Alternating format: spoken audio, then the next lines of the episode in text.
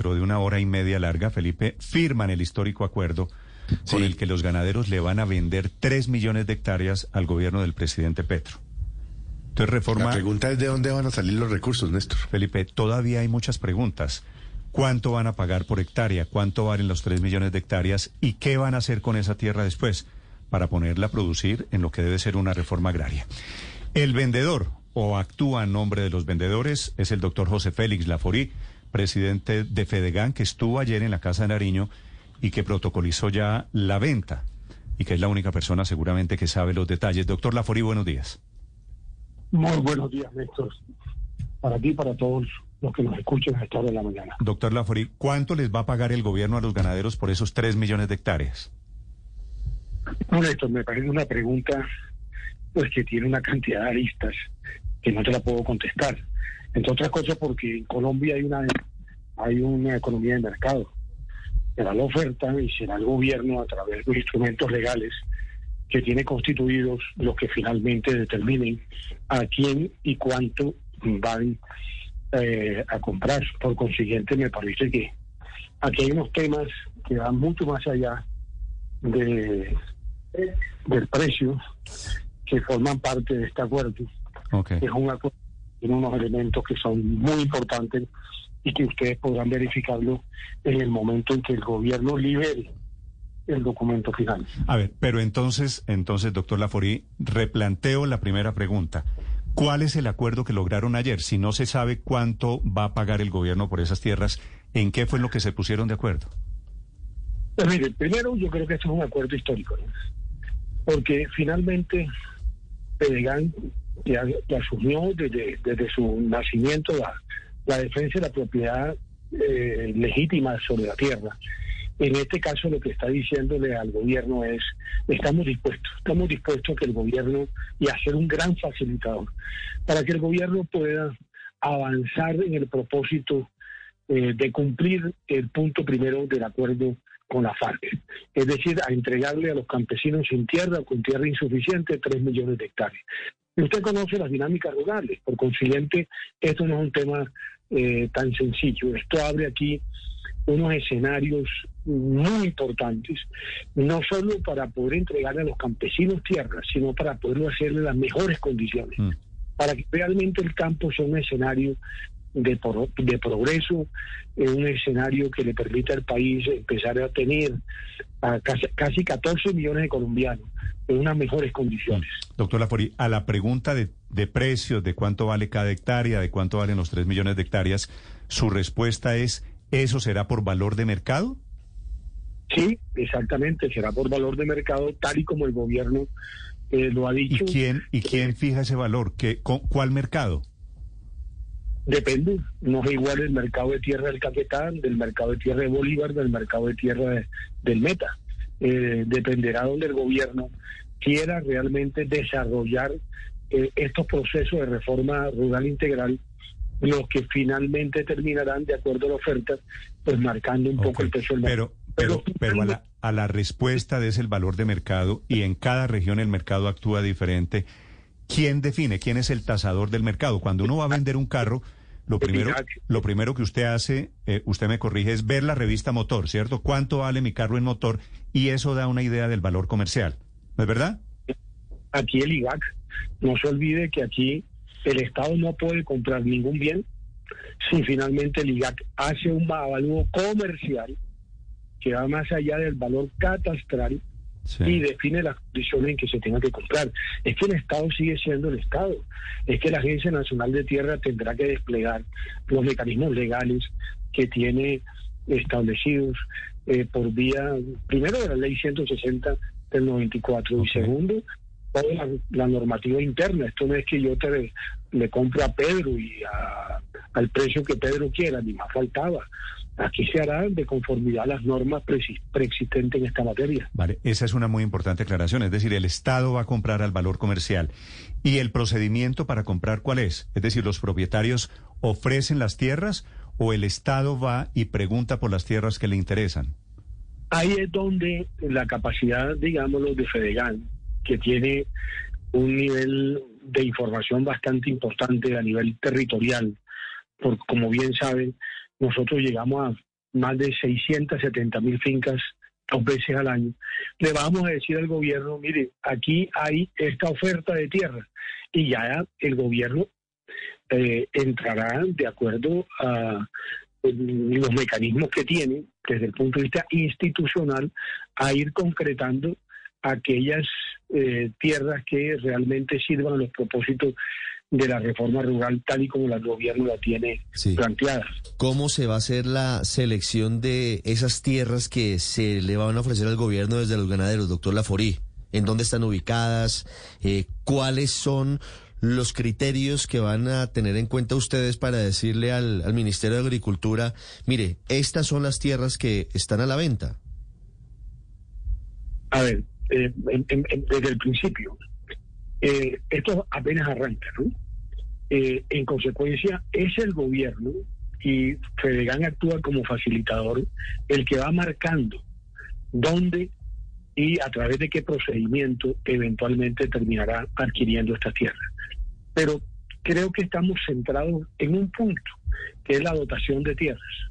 Pero a partir de allí hay también una cantidad de elementos que rodean el acuerdo, que harán del acuerdo un acuerdo que muy seguramente evitará cometer los errores que se cometieron a lo largo de más de 60 años de reformas agrarias a partir de la ley 135 del 61. Yo creo que Colombia, si esto sale bien, y este es el propósito del gobierno y de Fedegan, eh, podrá contar una nueva historia sobre el desarrollo rural en Colombia.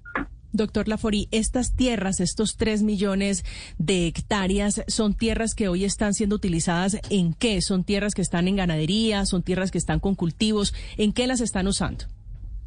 Sí, yo creo que el gobierno lo ha dicho. Quiero tierras fértiles, ociosas e improductivas.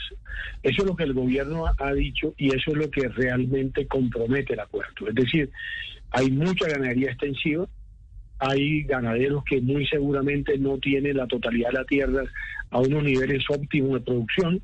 Se tratará de que aquellos que realmente tengan la voluntad de vender lo puedan vender sin ningún tipo de restricciones al gobierno. Sí. ¿Y usted cómo sabe, doctor Lafori, que los ganaderos están dispuestos a vender?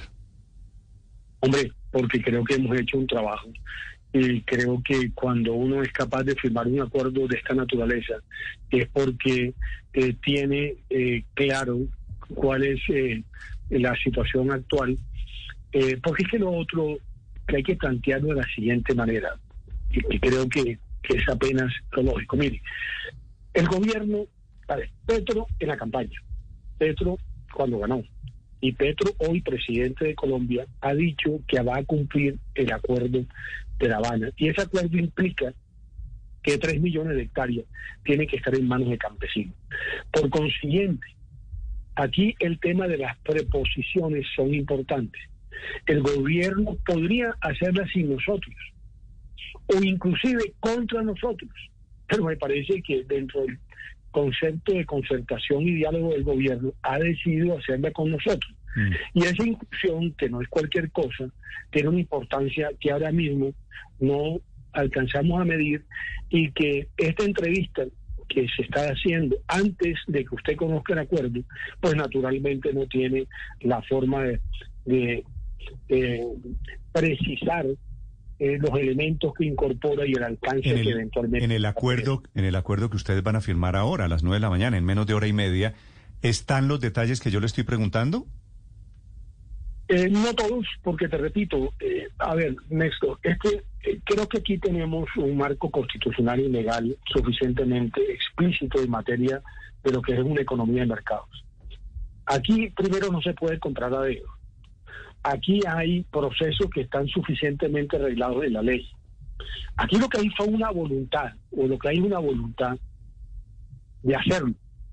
Y eso obviamente es mucho mejor que las invasiones, que está al orden del día, que, que el gobierno arranque eventualmente un proceso expropiatorio. Imagínense ese proceso en medio de, escenarios que el gobierno quiere construir, eh, que le llama paz total. Imagínense. Creo que el gobierno con, con, con, con inteligencia y con realismo, y repito, dentro de esa eh, actitud de concertación y diálogo ha dicho, este camino es mucho mejor. Y así como me opuse, y usted recordará, a un acuerdo con el presidente Santos, donde la tierra fue el único elemento que encontraron para eh, eh, atender las exigencias de la FARC. Ahora, como esto es una, es una decisión eh, que asimilada por el país y que este gobierno, el gobierno del presidente Petro va a cumplir, creo que es mejor hacerla como está planteada en este acuerdo, de hacerla a contra a contraviento, eh, generando una cantidad de irritantes que mm. no, no son buenos para absolutamente nadie y para el que menos es bueno es para el sector rural. El sector rural volverá otra vez a ser un escenario de violencia y confrontación. Doctor, doctor Lafori, usted habla de irritantes. En algún momento ustedes en Fedegan plantearon ¿Es esto, es vender tres millones de hectáreas o seguir en el tema de invasiones y, la amenaza de expropiación? ¿Eso lo consideraron? Si no hacemos esto, ¿nos expropian? Pero a ver, pero es que usted tiene que leer el primer punto, usted lo ha leído varias veces. El gobierno tiene diferentes fuentes. Extinción judicial al narcotráfico, expropiación administrativa para el incumplimiento de la función social, extinción administrativa de dominio por afectaciones ambientales. El gobierno tiene una cantidad de instrumentos. ¿O es que acaso lo que está en, una, en un acuerdo no es un, un, elemento sobre el cual el gobierno puede actuar? Me, sorprende, me sorprende el cambio de posición y se lo digo con respeto, doctor Laforí, suyo frente al acuerdo de La Habana. Usted fue uno de los más duros críticos del acuerdo de paz y ahora dice, pues hay que cumplirlo. Pero a ver, pero claro que fue crítico y se lo advertí al país. Y lo hice con toda, eh, digámoslo, la eh, firmeza sobre la cual no hay ninguna duda. Pero, me pero el país estuvo en otra cosa, aplaudieron desde los medios, desde los gremios, de todas partes. Hoy eso es una realidad. Y es como si te sacan el ojo y quedas tuerto, para que sigues llorando. Lo tienes tuerto, ¿verdad? Bueno, muy bien. Ahora te pones un parche y claridad. ¿Y usted, usted lo que siente es que ya están tuertos, entonces hay que salvar el otro ojito? Eh, mucho más que eso. Hay que salvar el sector agropecuario. Doctor Laforí. Porque la que han construido del sector agropecuario no se compadece con las realidades. Doctor Laforí, la, la, plata de los 3 millones de hectáreas que ustedes le van a vender, este es tal vez el negocio no del año, no de la década, este es el negocio de la historia de Colombia, tal vez el negocio más grande. ¿Esas se las pagan en un cheque, con unos bonos a 10 años, a la fecha? ¿Cómo va a ser? Pero a usted ha escuchado al presidente, lo dijo en Nueva York, ser con bonos de deuda pública negociables en el mercado secundario. Y también dijo hace poco, ¿no? Que eh, ese esfuerzo fiscal bien valía la pena, eh, porque se trataba precisamente de darle eh, un espacio a una paz que el país aplaudió, ¿no? Pese a que muchos, como el caso mío, creímos que se validó a través de un mecanismo eh, que en el fondo fue una trampa que se hizo a través del Congreso. Pero es la realidad. Y frente a la realidad uno no tiene otra alternativa que aceptar los escenarios eh, que en un sentido racional o lógico eventualmente haya que ser.